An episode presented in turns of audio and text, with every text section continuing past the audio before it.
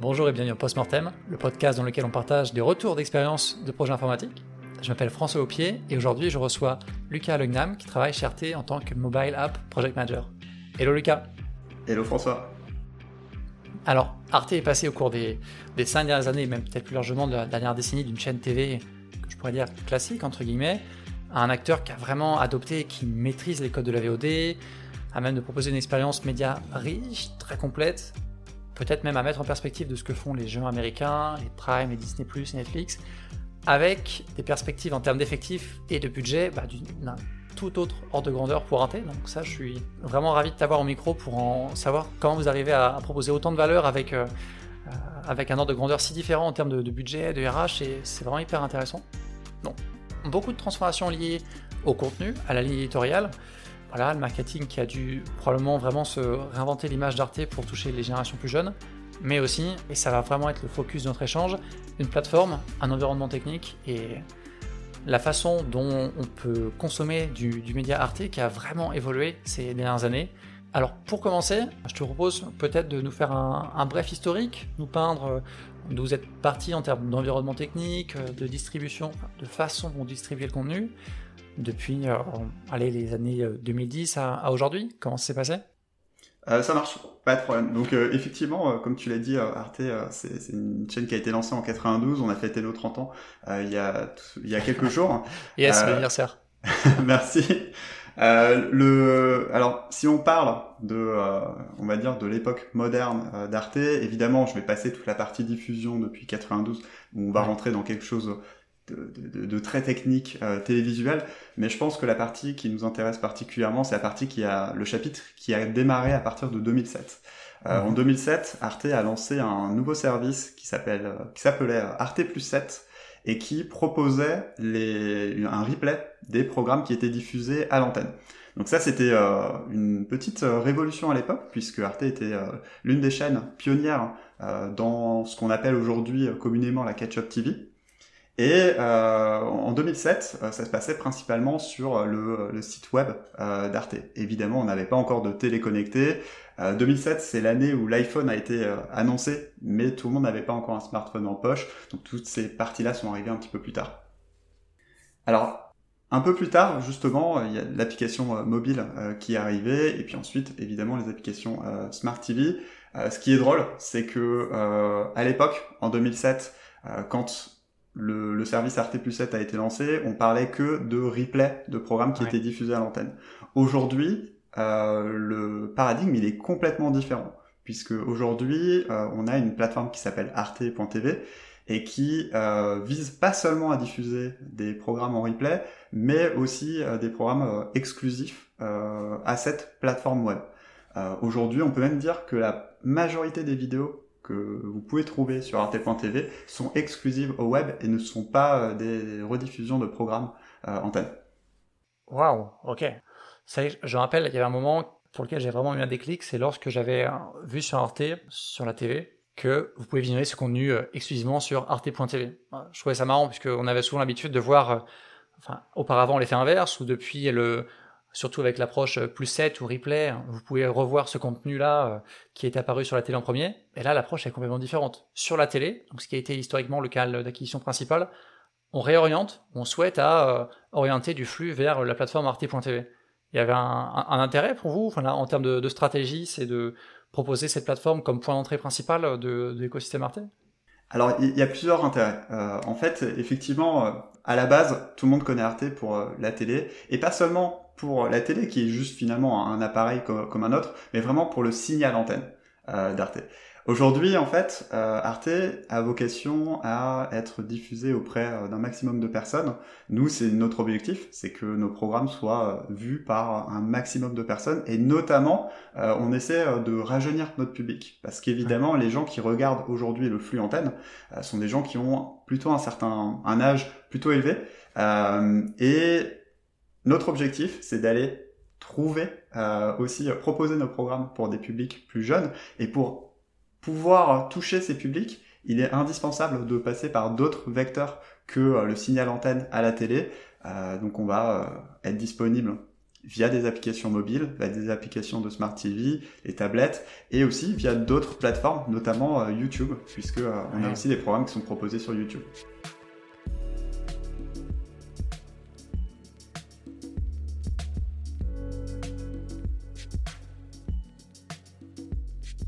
En termes d'audience, est-ce qu'il y a des, grands chiffres que tu, peux nous partager pour euh, estimer un petit peu votre, positionnement?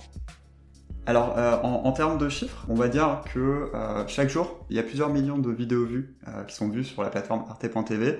Et là, je parle vraiment que de la plateforme arte.tv. Je cumule mmh. pas avec les vidéos vues sur YouTube notamment. donc, ça représente quand même quelque chose d'assez important. Et ce qui est surtout intéressant là-dessus, c'est que ce chiffre, il est en constante augmentation depuis des années. Euh, et donc c'est pour ça que justement, en fait, on a un intérêt évident à investir davantage euh, sur ces nouvelles plateformes parce qu'on voit qu'on n'est pas sur euh, des chiffres qui stagnent, mais on est vraiment sur un usage qui est en train de grossir en permanence. Et aujourd'hui, ça représente quelques millions. Demain, ça représentera peut-être beaucoup plus puisque on a encore des nouvelles générations qui arrivent qu'on pourra toucher via ces supports et euh, qui euh, bah, seront aussi euh, probablement intéressés par, par nos programmes. Hmm.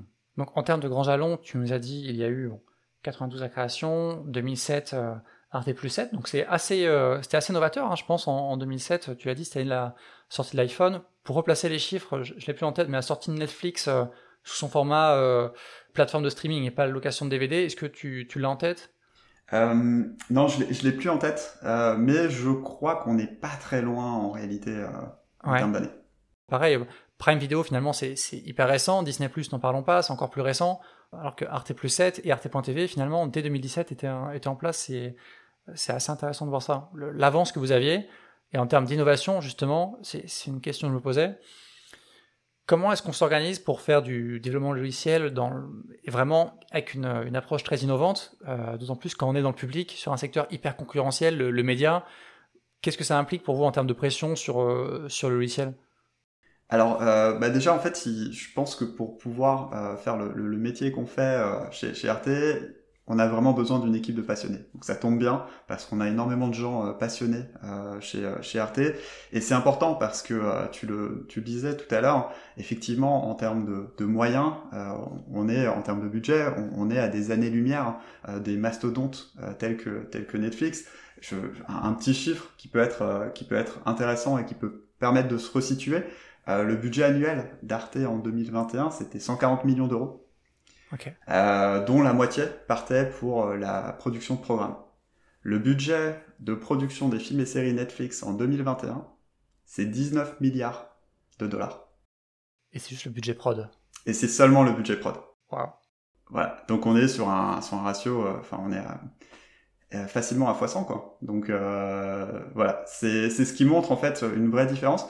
Mais nous on n'a pas envie de se cacher derrière euh, derrière ça et de se dire bon bah ok on n'a pas le même budget donc on va faire un Netflix du pauvre. Non non, nous justement on a aussi cette cette ambition de se dire ok on n'a peut-être pas les moyens de Netflix, par contre on a des bonnes idées, on a cet attrait justement pour la télé, pour le streaming, c'est un domaine qu'on connaît, on a plein de gens qui travaillent dans ce domaine depuis euh, plusieurs années, et on essaie de faire euh, les choses du mieux possible, euh, et, ça marche plutôt bien. Ouais. En plus, avec une ligne éditoriale et du contenu qui est, bah, qui est unique, qu'on retrouve dans, chez aucun acteur, avec un projet qui est cofinancé à l'échelle européenne, et donc c'est vraiment une portée différente, une, mission différente. Tout à fait, c'est quelque chose qui est assez important. C'est justement, c'est comme ça qu'on arrive aussi à exister par rapport à des mastodontes comme euh, Netflix, Amazon Prime, c'est en proposant quelque chose de différent. Il faut prendre la proposition d'Arte dans son ensemble. Si on n'a pas des contenus qui tapent un petit peu à côté de ce que nous habitue euh, des Netflix ou des, euh, des Prime Video, évidemment, en fait, si on, si on essayait de proposer exactement le même type de contenu, des programmes produits aux États-Unis, de type série d'action, de suspense, ce serait hyper compliqué d'exister. Par contre, nous, on a quelque chose euh, à proposer de différent, des programmes qui sont produits plus localement, souvent euh, des coproductions avec euh, d'autres chaînes de télé européennes, et des, choses, des programmes dans lesquels les, téléspectateurs se, se retrouvent. Et, je pense que c'est ça qui fait la différence d'Arte et qui fait que les gens ont envie de regarder ces programmes. Hmm. Et maintenant, en termes de distribution, on a, commencé à en parler. C'est vrai qu'aujourd'hui, en tant que, consommateurs ou de, produits tech ou de, médias, on a l'habitude d'avoir une interface qui soit vraiment consistante entre nos différentes plateformes de consommation, que je regarde depuis mon ordinateur, mon téléphone, ma tablette. bien, j'ai l'habitude d'avoir de me connecter sur mon application de, médias, de voir la même interface, de retrouver mes playlists, mes favoris. Et euh, ça, finalement, on ne se rend même plus compte de l'effort de développement qu'il y a derrière pour proposer une interface de navigation consistante sur différents, euh, euh, différents devices. Et quand on parle de, de l'environnement sur lequel vous travaillez, les téléconnectés, les box, enfin les, les TV connectés de différentes marques, puisque chaque marque propose un environnement technique différent, je suppose, ou en tout cas il y en a plusieurs à ce niveau-là. Comment est-ce que vous avez abordé ce challenge-là lorsque vous êtes passé sur la dynamique euh, Arte.tv avec une volonté de, distribuer au plus large? Est-ce que c'était euh, vraiment l'hyper-distribution à tout prix ou est-ce que vous aviez une autre stratégie de priorisation de, plateforme? Comment vous êtes attaqué au sujet?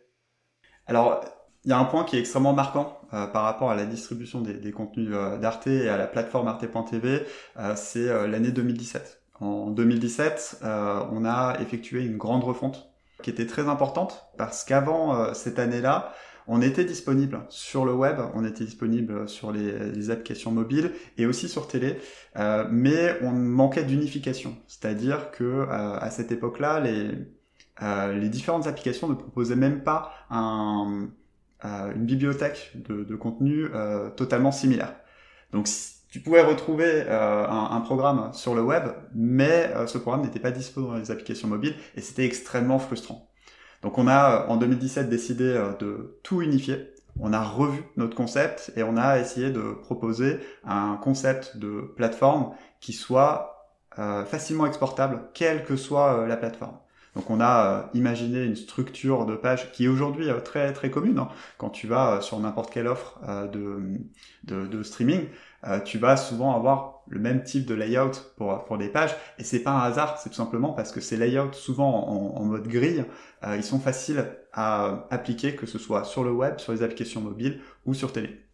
Donc nous, on a appliqué euh, ce même type de recette, qui, ce qui a dépassé hein, une simple refonte visuelle, puisque même en interne, chez nous, ça nous a demandé de revoir la manière dont on stockait nos contenus, la manière dont on agrégeait les différents programmes. Et on est arrivé avec euh, une offre qui était euh, beaucoup plus uniforme. Et euh, c'est voilà, c'est cette refonte qui était vraiment le, point de départ de cette ensuite de, cette hyper distribution qu'on a monté après, puisque ça nous a permis vraiment d'avoir un concept qu'on souhaitait ensuite exporter à un maximum d'endroits. Aujourd'hui, des applications Arte, en fait, il n'y en a pas qu'une seule, il y en a environ une dizaine. des fronts, en fait, on va euh, je peux en citer quelques-uns. On a le site web, l'application iOS, l'application Android, l'application Apple TV, euh, Android TV, HVV qui est euh, un, format pour les téléconnectés. et puis on est aussi présent sur les box de certains opérateurs, notamment Free et Orange. donc voilà, ça fait beaucoup d'applications différentes à maintenir.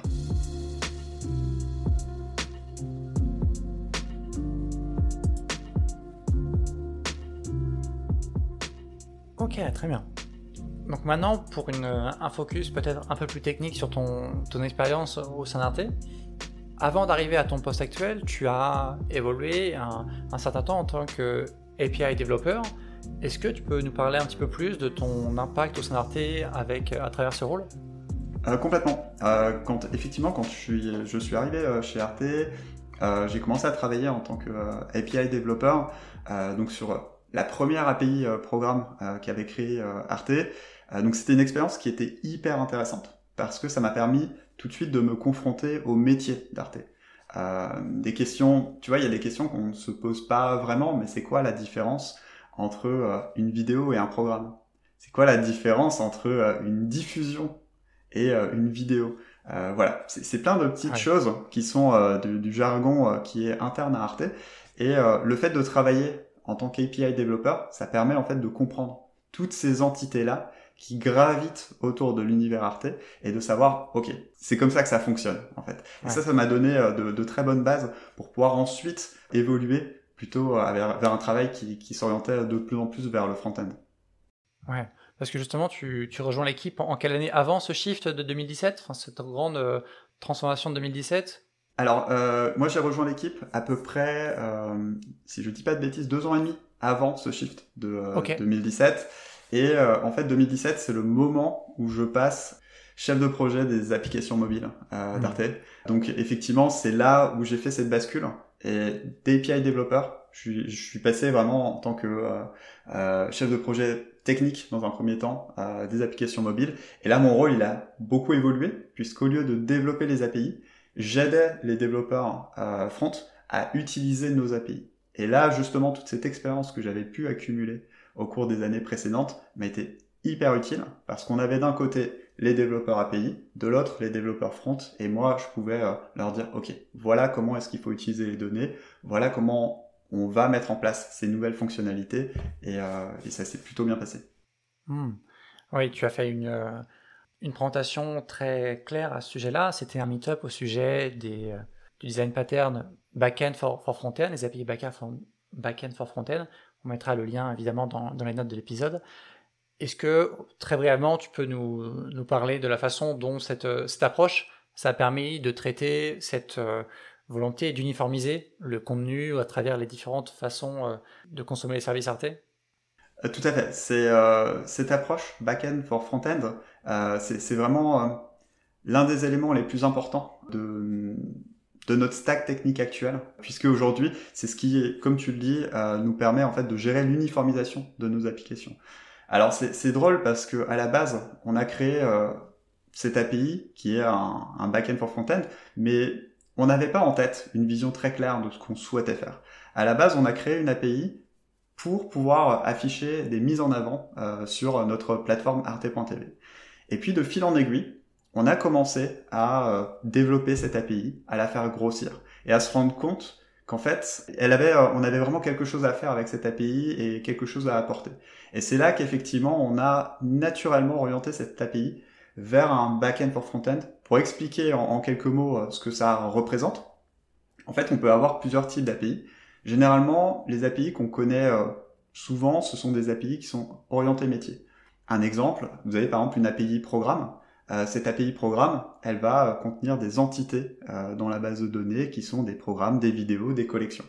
D'accord. Donc c'est une API REST, on expose la base de données on fait un appel pour, pour recevoir telle entité, la vidéo avec tel ID ou une collection de vidéos triées par tel critère. C'est exactement ça. C'est exactement ça. Et, et, du coup, là, on est vraiment sur une API métier. C'est très pratique pour pouvoir faire un petit peu tout ce qu'on souhaite faire. Euh, si on a un peu d'imagination, on peut jouer avec les différents paramètres, avoir les vidéos les plus récentes, les vidéos les plus vues.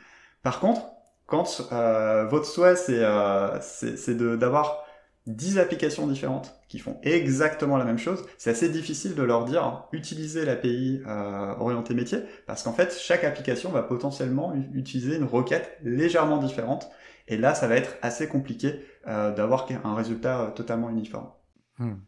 Notre approche avec euh, l'API euh, orientée front, donc le back-end pour front-end, euh, c'était de mettre une API entre l'API métier et le front-end. C'est cette API qui va pré-processer toutes les requêtes. Et en fait, le, la grosse différence pour le front-end, c'est qu'au lieu de demander une liste de vidéos, en fait, le front-end va directement demander des pages. Quand tu vas ouvrir euh, l'application mobile arte.tv, bah, tu vas demander la page home et à ce moment-là, en fait, c'est ton backend for frontend qui sait que sur la page home, il y a tant et tant euh, de zones. Et dans ces mmh. zones, il y a des vidéos. Et toutes les requêtes vont être pré-processées. Et euh, l'application mobile, elle n'a plus qu'à utiliser ce résultat et à faire de l'affichage. Ok, très clair. Donc ça, on comprend bien que ça, a grandement aidé à maintenir une, une code base euh, de façon plus saine, sans avoir à, traquer à chaque fois que l'on ajoute une modification, de s'assurer que c'est la même, la même façon dont c'est présenté dans le front et euh, limiter aussi, je pense, ces, ces, problèmes que tu évoquais tout à l'heure d'inconsistance dans le, le, catalogue de contenu. Ça doit vraiment euh, euh, être une priorité pour vous, je pense, d'assurer la, cohérence de l'offre qui est assurée entre téléconnecté, iOS, Apple TV, etc. Maintenant, en termes de challenge technique, ce sur quoi vous travaillez actuellement et sur les, sujets que tu envisages pour la suite, quels seraient les principales next big things, les prochains grands sujets sur lesquels euh, l'infrastructure technique d'Arte se, positionne en point de vue distribution de contenu? Alors, euh, il y a plusieurs euh, défis qu'on a envie d'aborder évidemment. Il y a des défis qui vont plutôt se situer du côté back-end, des défis qui vont plutôt se situer côté front-end. côté back-end, un des grands défis quand on développe une API orientée front, c'est de récupérer uniquement les données qui sont nécessaires. C'est ce qu'on appelle souvent l'overfetching. Quand tu utilises une même API pour des fronts très différents, en fait, tu vas avoir tendance à récupérer trop de données avoir des réponses qui sont beaucoup trop lourdes et du coup de ce fait avoir des performances qui sont en deçà de ce que tu pourrais avoir euh, pour le même euh, pour ce, même besoin. Donc ça euh, c'est des choses qu'on essaie aujourd'hui d'optimiser et en fait on part d'une approche où on a en 2017 on souhaitait tout uniformiser et aujourd'hui en fait on revient à une certaine spécialisation pour pouvoir optimiser les performances mais il y a aussi un intérêt côté front parce qu'en fait, les différents fronts sont parfois très différents. Tu n'utilises pas une télé connectée de la même manière que tu utilises un site web ou, euh, ou un mobile. Et du coup, en fait, on se rend compte qu'il y a certaines choses, même en termes d'interface, qu'on a peut-être trop souhaité unifier à un moment donné. Et aujourd'hui, on se dit, OK, là, peut-être qu'on peut améliorer euh, l'expérience utilisateur en s'adaptant encore mieux à la plateforme. Et ça, c'est aujourd'hui un vrai défi parce que euh, en termes d'UX, c'est pas toujours simple d'avoir une UX un peu différente en fonction de la plateforme, mais d'avoir une API qui sait s'adapter en fonction de ces euh, différences. Ouais, ok. Pour travailler dans un environnement où vous devez toucher beaucoup de technologies, parce que je pense beaucoup d'atterrissage techniques différents. En termes de framework, il y a du, mobile, euh, du natif sur iOS, sur Android. Euh, les frameworks utilisés des téléconnectés, je n'ai aucune idée, sûrement un langage euh, bah, spécifique ou une framework spécifique également. Comment est-ce que vous organisez en interne, ou même justement en faisant appel à d'autres compétences, pour traiter ces sujets-là en termes d'expertise que vous internalisez, euh, ce, pourquoi vous faites appel à des, à des prestats, des freelances, ou voilà. comment est-ce que vous abordez cette multitude de techno à traiter pour un effectif bien contraint euh... Ouais, en fait c'est une excellente question parce que euh, c'est justement euh, une question qu'on s'est beaucoup posée chez Arte. Aujourd'hui, en fait, notre la réponse qu'on apporte à ça, c'est de travailler avec beaucoup de prestataires différents. C'est-à-dire qu'on n'est pas attaché à des technologies spécifiques. Aujourd'hui, si on prend par exemple euh, le site web, notre site, il est basé sur les technologies euh, React. Donc aujourd'hui, on va travailler avec des entreprises qui sont spécialisées dans ce type de technologie, mais il y a quelques années, par exemple, notre site était fait en Ruby. Donc on travaillait avec d'autres entreprises qui étaient à ce moment-là euh, spécialisées dans, dans, le Ruby. Du côté du mobile, on travaille avec des technologies qui sont natives. C'est un choix fort qu'on fait. Côté iOS, on va travailler avec euh, Swift. On a du Swift UI qui est en train euh, d'arriver euh, timidement, mais on, s'y intéresse complètement. Côté Android, on va travailler en Kotlin. Pour nous, c'est un choix qui est assez fort et qui est aussi permis grâce à notre API orienté front. Parce que justement, en fait, on a fait ce choix, au lieu d'avoir un code qui serait partagé au niveau des applications iOS et Android, en fait, nous, on va essayer vraiment de sortir un maximum de logique du front-end et de mettre euh, cette logique côté euh, API. L'avantage de cette approche, c'est que ça fonctionne pour euh, unifier, pour factoriser en fait cette logique entre les applications iOS et Android, mais aussi pour les applications Smart TV, aussi pour le web, ça marche partout. Ok, ça marche. Donc si tu devais résumer les, grands points qui ont été clés pour animer cette transformation et faciliter l'uniformisation de, votre offre de contenu sur différentes plateformes, serait quoi ton, ton top 3 des, des items qui ont permis d'avoir euh, une transformation assez fluide ou en tout cas que tu remettrais en priorité si tu devais reprendre euh, ce genre de transfo? Je pense que ce qui nous a permis d'arriver au résultat qu'on a aujourd'hui, c'est vraiment une approche globale. le fait de se dire, on a énormément de fronts, d'applications front différentes, il va falloir qu'on factorise un maximum de logique. On a voulu faire ça et ensuite on, a voulu le faire pas en agrégeant tout ce code, en factorisant tout ce code côté front, mais en rendant en fait nos API très fortes. Euh, en ayant des API qui sont qui ont des rôles euh, qui sont bien spécifiques, qui est bien déterminé, et c'est ça qui nous a permis en fait euh, de bien définir le rôle de chaque équipe. Parce qu'en fait, c'est là aussi un des points clés, c'est que derrière chaque service, que ce soit une API, que ce soit une application front, on a des équipes. Et c'est ça aussi euh, l'intérêt notamment d'avoir une API orientée front, c'est que ça permet d'abstraire plein de logiques qui sont extrêmement complexes, euh, les logiques métiers dont je parlais euh, plus tôt, et d'avoir en fait euh, en sortie d'une API front des éléments, des objets qui sont des objets relativement simples à comprendre pour les développeurs front. Et c'est là en fait l'une des clés euh, de notre approche, c'est de se dire, ok, on va avoir d'un côté des applications métiers qui vont être gérées par des équipes qui connaissent très bien euh, le métier, que ce soit la gestion des programmes, la gestion d'articles, euh, la gestion de données utilisateurs. Ensuite, on va avoir une API front qui va avec une équipe qui a un rôle extrêmement important parce que cette équipe, elle va devoir connaître un petit peu tous les métiers et elle va devoir transformer ça en objets qui sont beaucoup plus simples, beaucoup plus abstraits. Et derrière, on va avoir ensuite les équipes front qui vont pouvoir travailler en manière beaucoup plus autonome parce qu'elles n'ont pas besoin d'avoir une connaissance hyper pointue des différents types d'objets. En réalité, euh, les objets qui composent une plateforme du type arte.tv, ça reste des choses relativement simples. On va avoir beaucoup d'objets de navigation. Quand tu arrives sur la home, la majorité des objets, ils servent soit à aller vers du contenu, soit à aller euh, vers une autre page. Voilà. Ces choses-là, en fait, ça permet de décomplexifier toutes nos applications. Et c'est ça, en fait, je pense, qui nous permet euh, d'avancer euh, de manière beaucoup plus efficace que si on avait maintenant des API beaucoup trop complexes et qu'on devait être sur le dos de tous les développeurs pour leur expliquer comment fonctionne chaque euh, méthode. Hmm, très clair. Bon, et pour plus de détails, il y a toujours ta super euh, présentation à ce sujet-là pour euh, les curieux qui souhaitent comprendre plus en détail comment vous avez mis ça en place à arte.tv. Yes. Est-ce que tu aurais une recommandation, un mot pour la fin, une, quelque chose à recommander? Tout à fait. Il y a un développeur euh, que je suis pas mal sur les réseaux sociaux et dont j'aime beaucoup le travail, qui s'appelle Niki Tonsky. Il a un blog qui est euh, très drôle, puisqu'en fait c'est un développeur qui va avoir un regard assez intéressant sur le développement, parfois un regard un petit peu dur euh, sur les interfaces et les performances des, des, services en, en, 2022, mais c'est, je trouve ça hyper intéressant parce que son blog permet de se poser plein de questions et justement de se dire ok est-ce qu'on est-ce qu'on est dans la bonne voie? Est-ce qu'il y a certaines choses qu'on ne devrait pas peut-être faire euh, autrement? Et donc, euh, je, recommande beaucoup euh, ce, blog qui est à la fois drôle, mais aussi très utile d'un point de vue développement.